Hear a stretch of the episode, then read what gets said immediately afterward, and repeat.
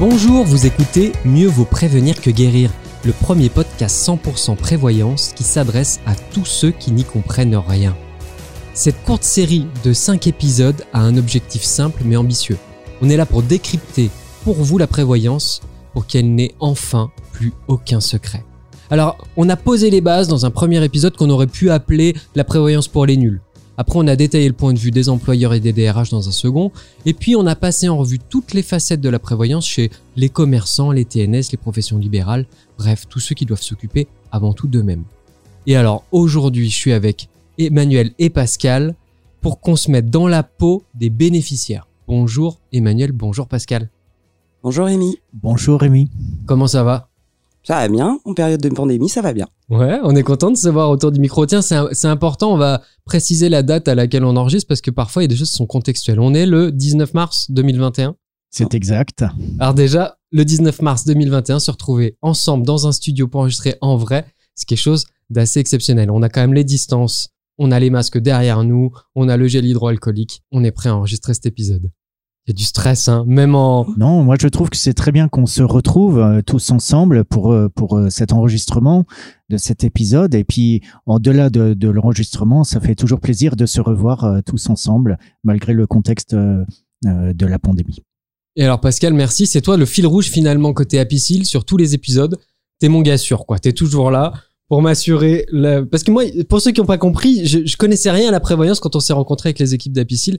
Et là, c'est mon apprentissage en temps réel. Aujourd'hui, on plonge dans les bénéficiaires. Et puis, bienvenue bah, dans les équipes apiciliennes, alors Rémi. c'est gentil. Emmanuel, t'es venu en renfort. Je suis venu en renfort, mais c'est notre, euh, c'est Pascal, notre star du podcast euh, chez Apicil, et euh, il nous rassure et surtout, il nous, il va nous guider sur cette, sur cette voie. Génial. Bientôt des là pour Pascal quand il arrive. Moi, je vais tenter de voir si j'ai tout compris et en résumant en deux mots finalement les quelques basiques parce que il se peut je crois pas, hein, mais il se peut qu'il y ait des gens qui aient sauté sur cet épisode sans avoir écouté les précédents. Et comme on va essayer de pas être trop trop redondant, on va essayer de rappeler les bases. Alors, si j'ai bien compris, en tant que salarié, euh, je peux être couvert par un contrat de prévoyance qui est proposé par mon entreprise. Ce contrat, il n'est pas forcément obligatoire, mais il y a quand même un cadre réglementaire qui pose les bases. Je peux compléter en tant que personne physique, je peux compléter ce contrat par un contrat individuel si j'en ai envie.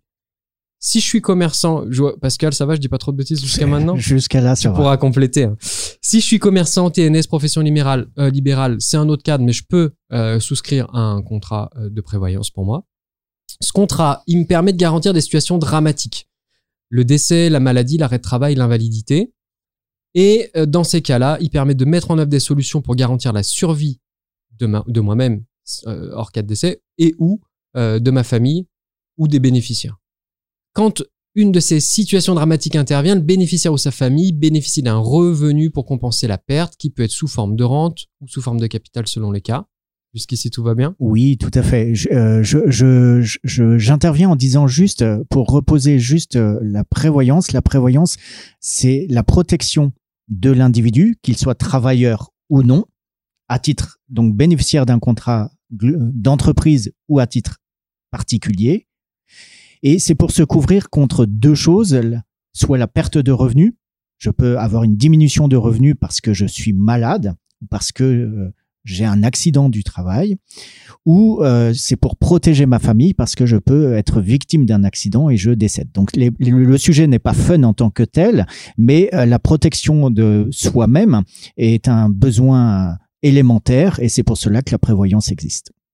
Emmanuel, comment tu le racontes, toi, euh, aux gens à qui tu as besoin de raconter ça tous les jours? Aujourd'hui, euh, pour moi, la prévoyance, on prévoit un risque. Le risque le plus important, euh, c'est le, le, risque de, de, mourir. Alors oui, c'est pas fun, comme le dit Pascal, mais euh, aujourd'hui, euh, qu'est-ce et on a la période de pandémie a beaucoup joué là-dessus. c'est qu'est-ce qui est important pour un, un client, quel qu'il soit, qu'il soit salarié, individuel, en famille ou en couple, ou seul, c'est de pouvoir prévoir le risque d'essai par exemple ou arrêt de travail quand il travaille euh, et euh, d'être le, le, plus protégé possible. Et euh, aujourd'hui, un, un, quel qu'il soit, un individu quand il rentre dans une agence, puisque aujourd'hui c'est euh, c'est mon quotidien, euh, c'est de savoir comment je suis couvert. S'il m'arrive quelque chose, que va pouvoir m'apporter euh, Apicil ou quel que soit mon, mon assureur et euh, est-ce que je suis bien euh, couvert comme je, le pense et comme je le crois. Pour que ma famille n'ait pas de ne pense pas à, comment comment payer ma maison comment payer les études des enfants si jamais mon conjoint décède par exemple. C'est super clair. Aujourd'hui on va se poser du point de vue de, de du, du, bénéficiaire pardon. Et on va essayer de balayer un peu les questions qui reviennent ou qui peuvent euh, régulièrement revenir. Euh, la première, moi, la question que j'ai envie de vous poser, c'est euh, tiens, Pascal, quel conseil vous donneriez à un bénéficiaire qui soit employé ou non employé, par exemple? Quelqu'un qui a déjà souscrit un contrat ou alors qui bénéficie du, contrat qui est souscrit par son entreprise. Mais s'il y avait un seul conseil qu'on pourrait lui donner pour démarrer? Avoir connaissance de ces garanties, donc se préoccuper déjà de de quoi je dispose en, fait de quoi euh, est-ce que je suis couvert et est-ce que je suis bien couvert au regard de mes besoins? Mes besoins sont euh, sont de plusieurs natures. C'est d'abord euh, moi quelle, est mon attente? Et puis, est-ce que j'ai un conjoint, j'ai des enfants? Est-ce que j'ai une maison à payer? Est-ce que j'ai des charges? Est-ce que j'ai la préoccupation de l'éducation de mes enfants et donc des frais de scolarité? Donc, en fonction de, tous ces éléments-là, c'est un peu multifactoriel. Euh, bah, je vais me préoccuper de savoir ce que j'ai comme couverture. Et en fonction de mes besoins, est-ce que la couverture est en adéquation? Est-ce qu'elle est adaptée ou pas? Si elle est adaptée, j'ai rien d'autre à faire euh, que de mettre de côté dans ma tête euh, cet élément-là. Mhm.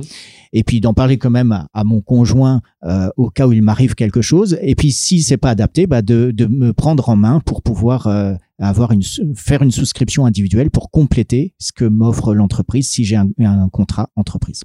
Emmanuel, comment on sait ce qu'il y a dans son contrat de prévoyance? Ah, Déjà d'une, il faut en parler euh, dans le cas de l'entreprise euh, avec euh, son, direct, son responsable RH ou la personne qui est en charge des, des contrats de protection sociale. À savoir que quand on intègre une entreprise, généralement, on nous donne tous nos contrats, mhm. le détail des garanties, mais malheureusement, c'est parfois incompréhensible pour les néophytes. c'est écrit tout petit, hein. on n'a pas envie de lire ça quand on vient de démarrer. Puis parfois, on a 20 pages de notices de, ah bah Ça donne mal à la tête. Ça donne pas envie, ça c'est sûr. Donc il faut se faire accompagner. Il n'y a pas d'autre. Donc là, je vais à l'agence et euh, et on vous accueille. Et on discute. Et on vous accueille et là on détaille les garanties en fonction de vos besoins aussi. Euh, là, on parle beaucoup des, euh, des salariés, mhm. euh, mais on peut compléter ces garanties si on estime qu'elles ne sont pas assez importantes par rapport à ses besoins. Donc ça, c'est assez clair. finalement, c'est du sur-mesure. Il y a une base qui est prévue dans le cadre de, de, salarié qui est, qui est, prévu pour tout le monde. Et puis après, je, je fais euh, en fonction de mes besoins. Mais alors, si je suis jeune, euh, que je j'ai pas vraiment de besoin, j'ai pas vraiment euh, de la vie elle est devant moi, j'ai pas de famille. Euh, dans ce cas-là, j'en ai pas besoin du contrat de prévoyance. À premier regard, tel que poser la question, oui, il y en a pas besoin. Sauf que comme comme on parle de prévoyance, bah, être, être prévoyant, c'est justement ne pas être imprévoyant, c'est-à-dire de pas penser au futur. Alors c'est pas c'est pas un sujet facile parce que penser au futur, c'est facile lorsqu'on pense euh, carrière, lorsqu'on parle de, de projet, euh, achat d'une voiture, achat d'un appartement, achat d'une maison. Par contre, euh, se projeter par rapport à la mort, ça c'est pas facile. Et donc c'est pas quelque chose qui va être spontané. Mhm. Néanmoins, se protéger fait partie de la nature humaine. C'est même un basique, un fondamental. Et donc penser à se dire qu'est-ce qui arrivera à, mes proches, pour mes proches si je viens à disparaître, bah ça fait partie de ces questions fondamentales à se poser. Et je dirais que donc la couverture minimale, même s'il n'y a aucune obligation, la couverture minimale, c'est de se couvrir euh, en cas de décès, donc de laisser derrière soi un capital au moins pour que les frais d'obsèques soient couverts et payés. Ben, pour compléter ce que dit Pascal, euh, si vous êtes jeune, euh, ok, bon, j'ai pas de besoin. Par contre, euh, bon, évidemment, il y a les frais d'obsèques. Et puis, moi, le seul conseil que je vous donnerais si vous venez en agence, c'est de, de, vous dire, eh bien, mettez quand même un bénéficiaire. De toute façon, cette somme, vous y avez droit. Vous cotisez pour dans le cadre de, de votre contrat entreprise. Et bah, il se peut que vos parents, votre petite nièce, euh, votre votre sœur ou votre frère euh, en ait besoin, euh, ben vous aurez peut-être laissé quelques dettes à votre décès et il vaut mieux tout prévoir. Et prévoir, ben, prévoir, c'est aussi ben, le, au-delà du décès, c'est de, savoir ce qui va se passer pour ma, ma, situation patrimoniale après mon décès. Alors là, il y a deux questions qui me viennent. La première, vous avez parlé de bénéficiaires et il y a une liste là de bénéficiaires. N'importe qui peut bénéficier de mon contrat de prévoyance à condition que de mon vivant, je l'ai désigné comme bénéficiaire. C'est ça que j'ai compris. Exactement. Exactement. Ah, moi, je croyais que c'était juste mes enfants ou ma femme. Bah, quand il y en a eu. Bah oui, mais dans votre cas, vous m'avez dit que vous n'en avez pas. Donc, euh, si vous n'en avez J'ai pas. jamais dit ça. j'ai des mots, j'ai plein d'enfants et j'ai une épouse. si, si vous n'en avez pas, euh, ça sera les euh, vos, vos ayants droit, on va dire euh, naturels. Dans bah, Pascal pour- pourra mieux répondre que moi euh, dans l'ordre de succession. Ça, Euh, c'est si on euh, n'a pas mais- désigné. Voilà, mais Ok, on vous conseille de désigner D'accord, et d'être très précis dans la désignation. ok. Et Dans euh, on mon- peut même, on peut même euh, dans la, excusez-moi, on Non, peut même bon. dans la, dans, dans la vie changer de bénéficiaire. Ça, ça arrive. Je vous donne un exemple. Euh, euh, moi, je, je suis rentrée chez Apicil, j'étais toute seule, j'avais pas d'enfant. J'ai rencontré quelqu'un, j'ai eu, je l'ai mis lui, évidemment. Puis après, je me suis dit, ah, bah non, euh, j'ai eu un premier enfant. Je me suis dit, ah, je dit, ah, non, je vais protéger plutôt mon, mon enfant, ça serait mieux. Puis j'ai réfléchi une deuxième fois, je me dis, mais mon enfant, il est petit, euh, c'est pas lui qui en aura besoin. On peut pas mettre les deux. Alors on pourrait, je pourrais euh, diviser. euh, Mm. Après, on peut, on peut tout faire quand on écrit, mais il faut être très, très précis. Ah oui, donc. euh, Et, euh, et en fin de compte, j'ai bien, j'ai bien remis mon conjoint parce que je pense que c'est lui qui en aura le plus besoin pour élever nos enfants. Bon, je suis rassuré parce que moi, je me disais déjà à l'écoute du podcast, le conjoint, euh, je vais avoir un appel, quoi.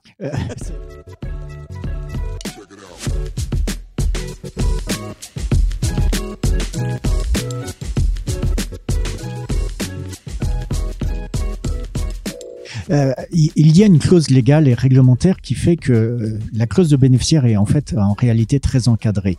Euh, dans une situation dite normalisée, euh, la clause de bénéficiaire est la suivante, c'est mon conjoint, mes enfants et par défaut mes héritiers. Mhm. Ça, c'est la clause légale. Et puis, bien évidemment, comme l'évoque Emmanuel, en fait, euh, certaines personnes ont des situations que j'appellerais différentes. Euh, on peut euh, être avec quelqu'un sans, sans forcément être de même de, de sexe opposé. On peut être avec euh, un conjoint officiel et puis avoir un- une maîtresse ou un amant à côté. Et donc, on souhaite privilégier cette personne. Et donc, la clause de bénéficiaire est intéressante dans ces situations puisqu'on souhaite à ce moment-là protéger une personne au, détriment, je le dirais, euh, de, sa, vraie situation. Et donc la clause de bénéficiaire permet de désigner en fait toute personne euh, qui soit en fait un peu en dehors de- du cadre dit normal euh, reconnu sur le plan réglementaire.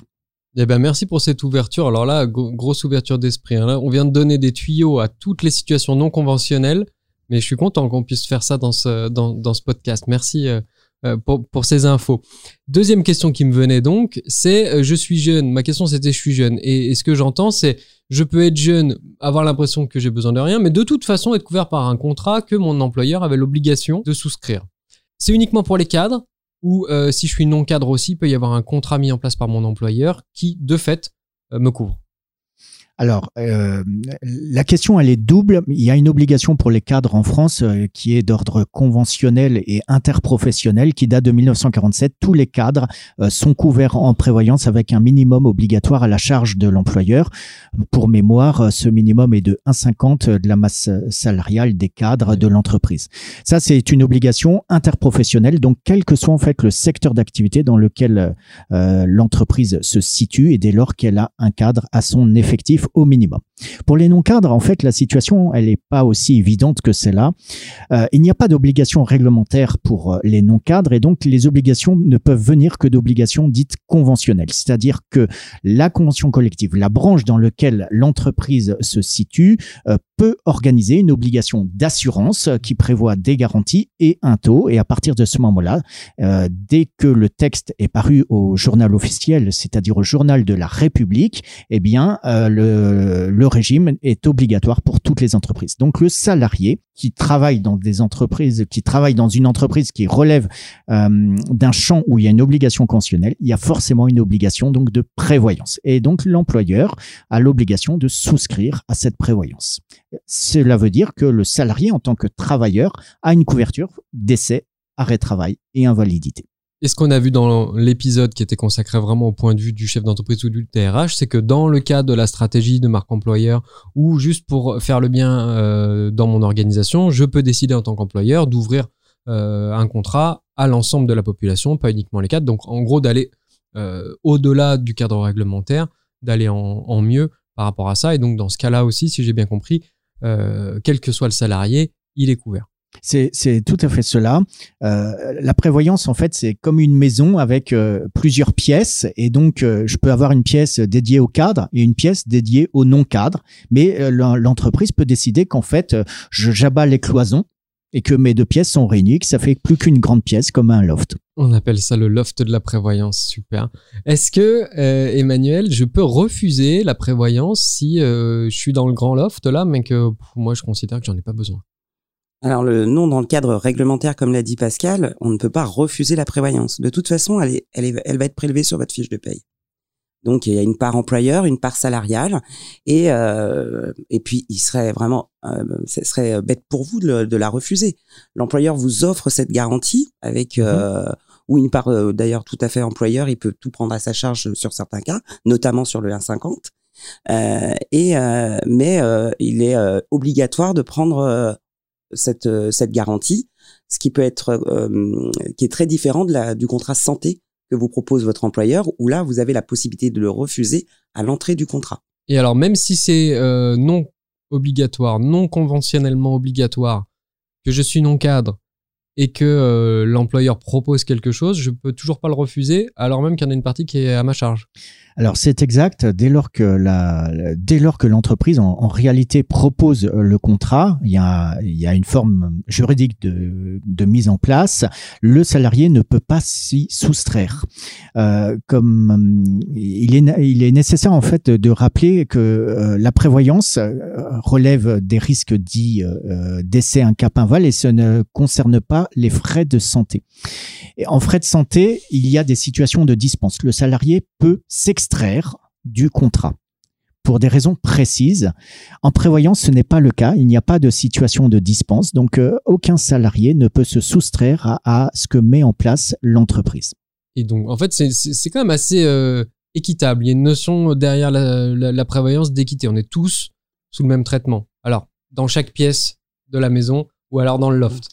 Dès lors qu'on a, on a un toit au-dessus de soi, qui est, on va dire, le contrat de travail, et donc un lien juridique entre moi en tant qu'individu et, travailleur et l'entreprise, eh bien, euh, je, je suis sous ce toit-là et je bénéficie en fait des toutes les commodités que m'offre le toit. Et donc, si dans ces commodités il y a un contrat de prévoyance, ben, j'en bénéficie. Je, suis salarié, j'ai mal au dos de plus en plus souvent. Pourquoi la prévoyance mise en place ne me permet pas d'aller, euh, je sais pas, faire prendre en charge des, des soins de kiné, d'ostéo, euh, euh, voire même euh, juste quand je suis arrêté pour cette raison-là, euh, est-ce que ça, est-ce que ça couvre ce, ce, cas? Non, la prévoyance n'est pas un risque de, de ne prend pas en charge les frais de santé. Là, on parle de frais de santé. Vous voulez aller chez l'ostéo, très bien.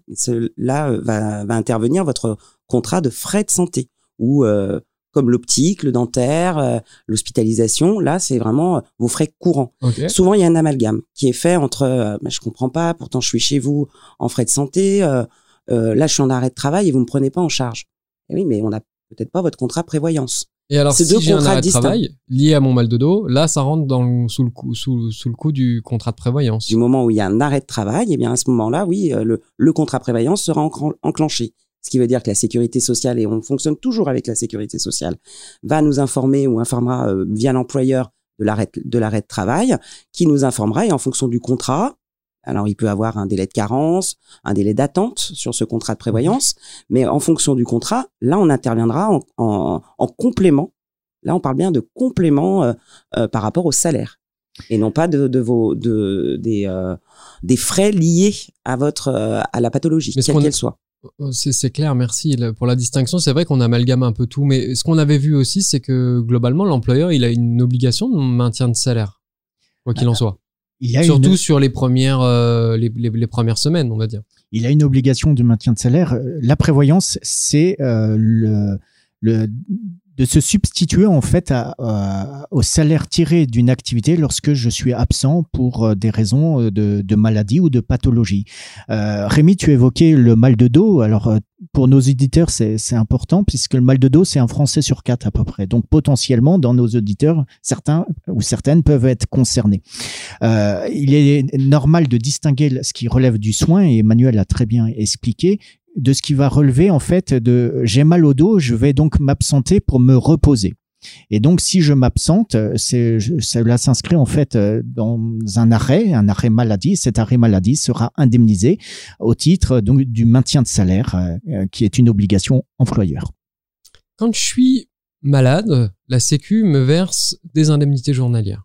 Mon employeur aussi, mais il y a un écart euh, entre ce que me verse l'employeur, enfin la Sécu, et puis euh, mon salaire habituel. Pourquoi il y a un écart? Je n'ai pas, pas bien compris cette histoire-là. Ah, alors, euh, il peut y avoir des, écarts pour plusieurs raisons entre euh, le salaire que je perçois au titre de mon activité, puis le mhm. fait que quand je m'absente, je vais avoir une indemnité journalière par la sécurité sociale, plus un complément, donc au titre du régime de prévoyance.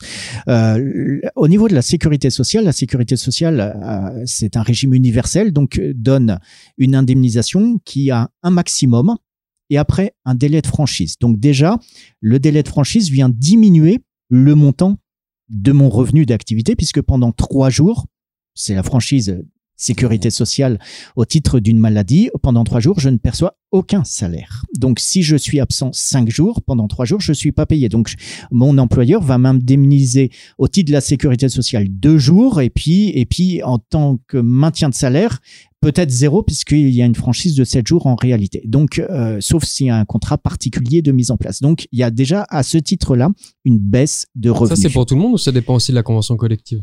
Alors c'est quasiment pour tout le monde. Euh, c'est quasiment pour tout le monde. Il y a très peu de conventions collectives qui prévoient l'indemnisation au premier jour. Donc ça dissuade un peu des petits arrêts de travail c'est un petit peu l'objectif. Il y a une deuxième raison de, la diminution euh, de salaire, c'est qu'il y a de la fiscalité. On est en France et le poids de la fiscalité euh, est quelque chose qui existe et il ne faut pas le négliger. Et notamment pour les quelqu'un qui s'absente pour arrêt de travail, il y a la CSG, la contribution sociale généralisée.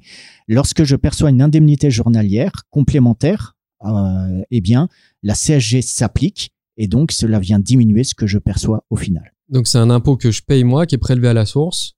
Mais côté euh, fiche de salaire, je la paye pas la CSG sur mon salaire habituel? Si, je la paye aussi, tout à fait. Mais je ne fais pas attention lorsque c'est mon salaire d'activité parce que euh, lorsque je reçois ma fiche de paye, je regarde que la petite case tout en bas à droite et puis si c'est conforme à ce que j'ai en tête, bah je classe le papier. Enfin, même maintenant, on reçoit plus de papier puisque c'est logé dans des eh dans des dans, dans des box euh, dites digitalisées.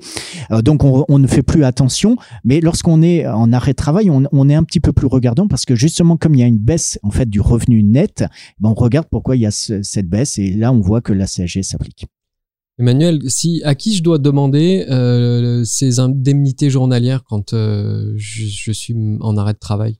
Alors déjà, quand on est en arrêt de travail, on va donc chez le médecin, on reçoit un, document d'arrêt de travail euh, qui doit être à la fois fourni à la sécurité sociale et à son employeur du moment où on déclenche du coup l'arrêt de travail, alors il, donc il a une, une durée évidemment, euh, et évidemment le, la, la nature euh, de la de l'arrêt, euh, à savoir pour quelle pathologie ne doit pas être euh, normalement révélé, révélé euh, à l'employeur, hein, il n'a pas à le savoir pourquoi, mais du coup ça déclenche à la fois la sécurité sociale qui elle bah, va déclencher le dossier d'arrêt de travail et va verser sa partie d'indemnité, et l'employeur doit transmettre à son assureur, quand il a évidemment souscrit un contrat euh, de prévoyance, euh, doit prévenir l'assureur que son salarié est en arrêt de travail. Du moment où les démarches sont enclenchées, après, euh, après les délais, après les carences et quand le dossier est complet, ça déclenche les indemnités pour le, pour chaque pour le salarié. Donc en tant que salarié, j'ai rien à faire, je reste tranquille.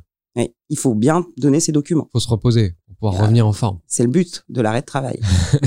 Mais en tout cas, ok, c'est une charge en moins ça reste complexe, hein, tout ça, Et j'ai l'impression que c'est beaucoup de cas par cas. Mais c'est bien que pour le bénéficiaire, globalement, on sache que euh, bah, le système s'occupe de tout euh, pour lui, quoi. C'est un peu au cas par cas parce que j'utiliserai je, une image que nous aimons bien chez Apicil. Euh, nous sommes engagés auprès du secteur de la voile et donc lorsqu'on est dans une course comme par exemple euh, la, course euh, autour du monde en solitaire, le Vendée Globe. Euh, on a un bateau. Le bateau, c'est un, un, monocoque, donc on a le socle, et puis on a la voile. Eh bien, le socle, ça va être le régime de sécurité sociale. Lui, il bouge pas, il bouge pas, et quel que soit le vent, etc., les vagues, ça sera toujours le socle, indépendamment des situations. Et puis on a la voile, et la voile, elle est changeante en fonction en fait bah, euh, du vent, de la force du vent, et donc plus la voile est haute, plus bah, on peut aller vite. Eh bien, en prévoyance, en, fonction de couverture choisie, donc achetée pour lequel je paye une cotisation, je vais être plus ou moins couvert, c'est-à-dire plus ou moins rapide en termes de, montant de couverture. Voilà, c'est une, image euh, que j'utilise pour bien montrer que bah, la voile, elle est nécessaire pour faire avancer euh, le bateau et, et, que ce socle, lui, il est nécessaire pour que la voile tienne. Donc les deux sont complémentaires. Mais merci Pascal. On va, il va falloir qu'on trouve une métaphore qui mélange à la fois le loft et la voile. je laisse les, auditeurs euh, euh, à leur créativité, puis vous pouvez partager ça avec nous sur, sur les réseaux quand les idées vous viennent.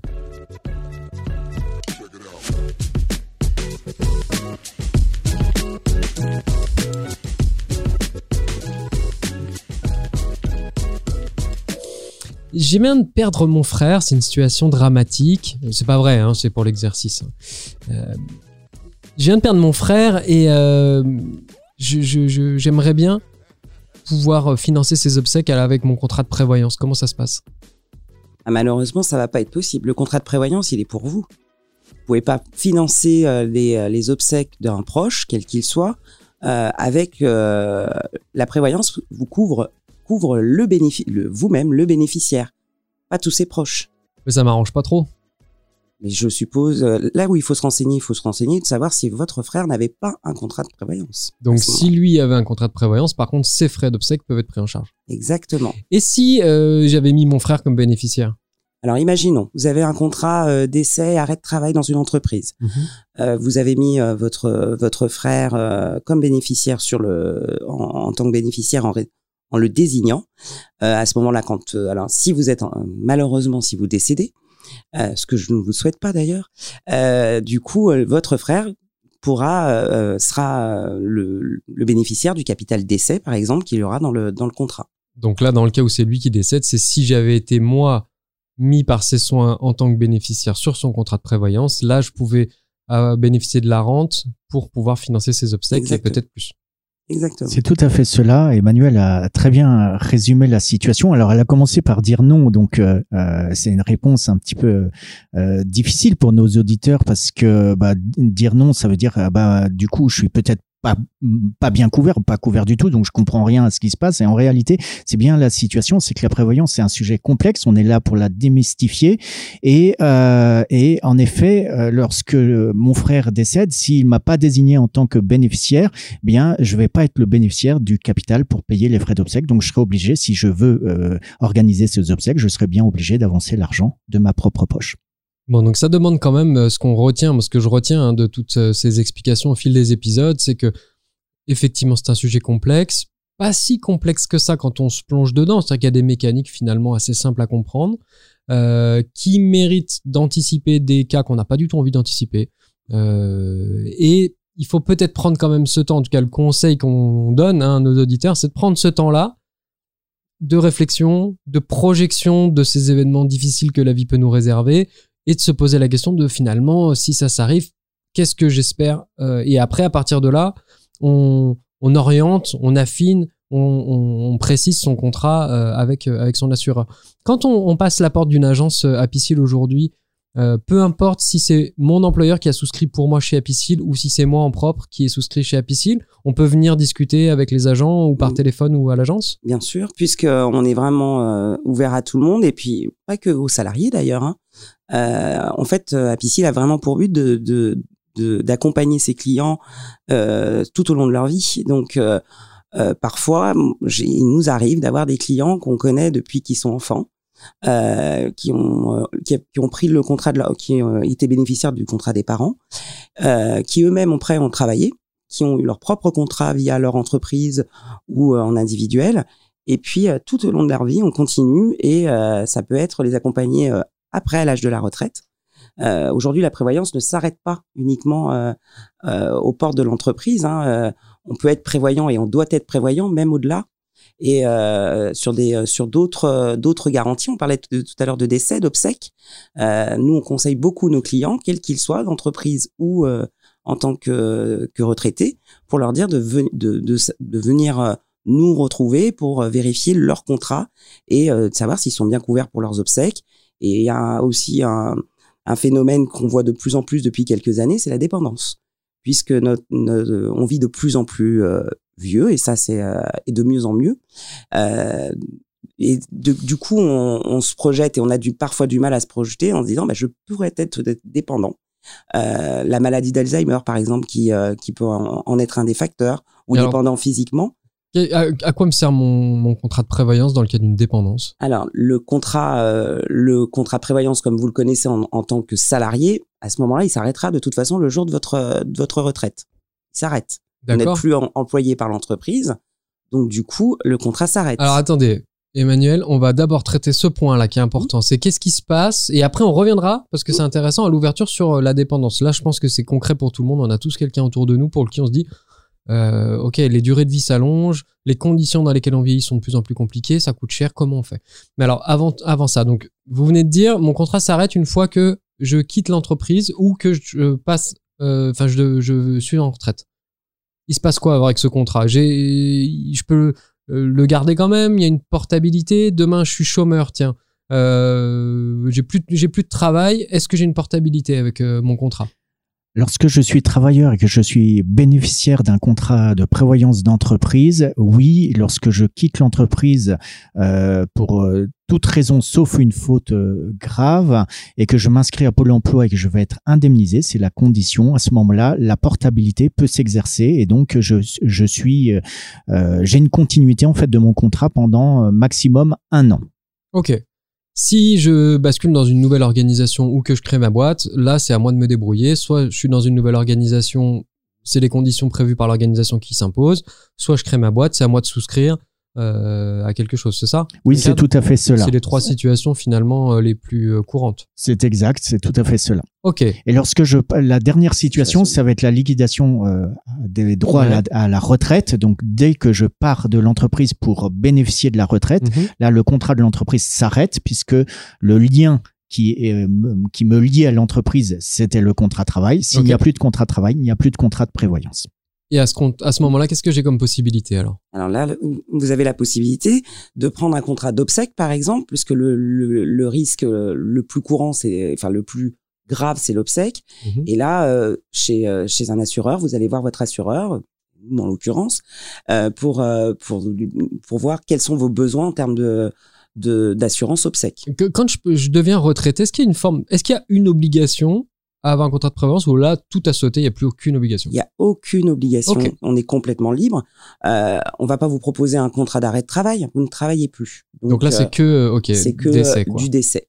Donc euh, généralement on oriente vers plutôt vers l'obs- l'obsèque euh, et et c'est à ce moment-là qu'on parle aussi de qu'on commence à parler de dépendance pour euh, pour pouvoir proposer euh, et présenter les les les, les rentes possibles et les euh, les compléments possibles en cas de, de dépendance. Donc là, c'est quand euh, on prévoit que si je deviens dépendant, qu'est-ce qui se passe alors?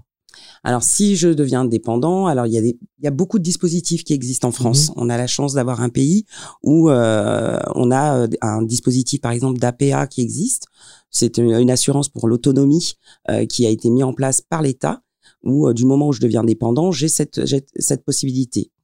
Euh, après, on a, on peut avoir d'autres aides euh, au cas par cas en fonction de ses on va pas- revenus. on va pas voilà. pouvoir rentrer là dans le détail tout, mais- euh, et du coup, ce qu'on propose, c'est de alors j'ai ma retraite qui, qui va être un, le revenu principal que je que j'aurai et qui ne suffira pas certainement euh, à, à à pouvoir prévoir ce risque qui est de, de dépendance en fonction de, de mes besoins. Mhm. Ça, ça peut être faire venir quelqu'un chez moi pour euh, pour euh, tout ce qui est euh, aide à domicile euh, et du coup ça a un coût et ce coût est de plus en plus cher euh, et du coup on propose à nos à nos adhérents de, de compléter avec des rentes mensuelles leurs revenus euh, en tant que retraités afin de pallier à ce coût et d'être complètement euh, sécurisé pour se dire demain je suis dépendant je ne vais pas demander à ma famille de m'aider je ne demanderai pas à mes enfants de m'aider et je pourrai euh, assurer seul ma dépendance si jamais je suis dépendant. Je voudrais juste imaginer la, la- la situation pour bien faire comprendre en fait ce que c'est que la dépendance. Euh, La dépendance, en fait, c'est le fait de plus pouvoir exercer certains actes de la vie euh, quotidienne. Ouais. Je prends un exemple.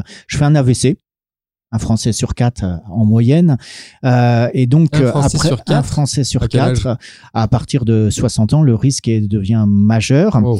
Et du coup, euh, lorsque je suis hospitalisé, je ressors, je peux être en situation donc de totale dépendance, c'est-à-dire être dans un fauteuil roulant, ne plus pouvoir marcher, être euh, paralysé euh, d'un membre, de plusieurs membres. Et donc, j'ai besoin d'avoir une aide extérieure pour m'alimenter, pour euh, me vêtir, euh, pour euh, tout simplement me laver ou pour euh, m'aider à me coucher. Et donc, euh, euh, la dépendance, une couverture dépendance, c'est juste euh, la possibilité d'avoir un revenu qui me permet de pouvoir payer ces aides-là. Ok, c'est très clair. Alors, j'ai l'impression que la prévoyance, c'est un peu des poupées gigognes. On avait démarré ce projet en se disant en cinq épisodes, on aura fait le tour. Et puis, plus on, avance, plus on se dit, tiens, peut-être un épisode 6, peut-être un épisode 7. Là, je le vois, l'épisode 7 sur euh, la dépendance. Et, euh, et, et puis, qu'est-ce qui se passe une fois que je suis retraité et quelles, sont toutes les situations dans lesquelles je peux me retrouver J'ai l'impression que c'est un épisode à part entière qu'on pourrait faire là-dessus. Et oui, et puis on pourrait, euh, on pourrait même compléter puisque la dépendance est devenue un vrai sujet à tel point que euh, le, le législateur est obligé de d'intervenir et il y a eu la création au 1er janvier euh, 2021 d'une cinquième branche à la sécurité sociale. Donc euh, la, la sécurité sociale c'est une maison, il y a quatre pièces et on vient d'en rajouter une cinquième, une cinquième qui est la solidarité euh, pour l'autonomie et donc dans l'autonomie, bah, c'est la prise en charge du handicap et de la dépendance. Et est-ce qu'à l'épisode 7, Pascal aura toujours de nouvelles métaphores?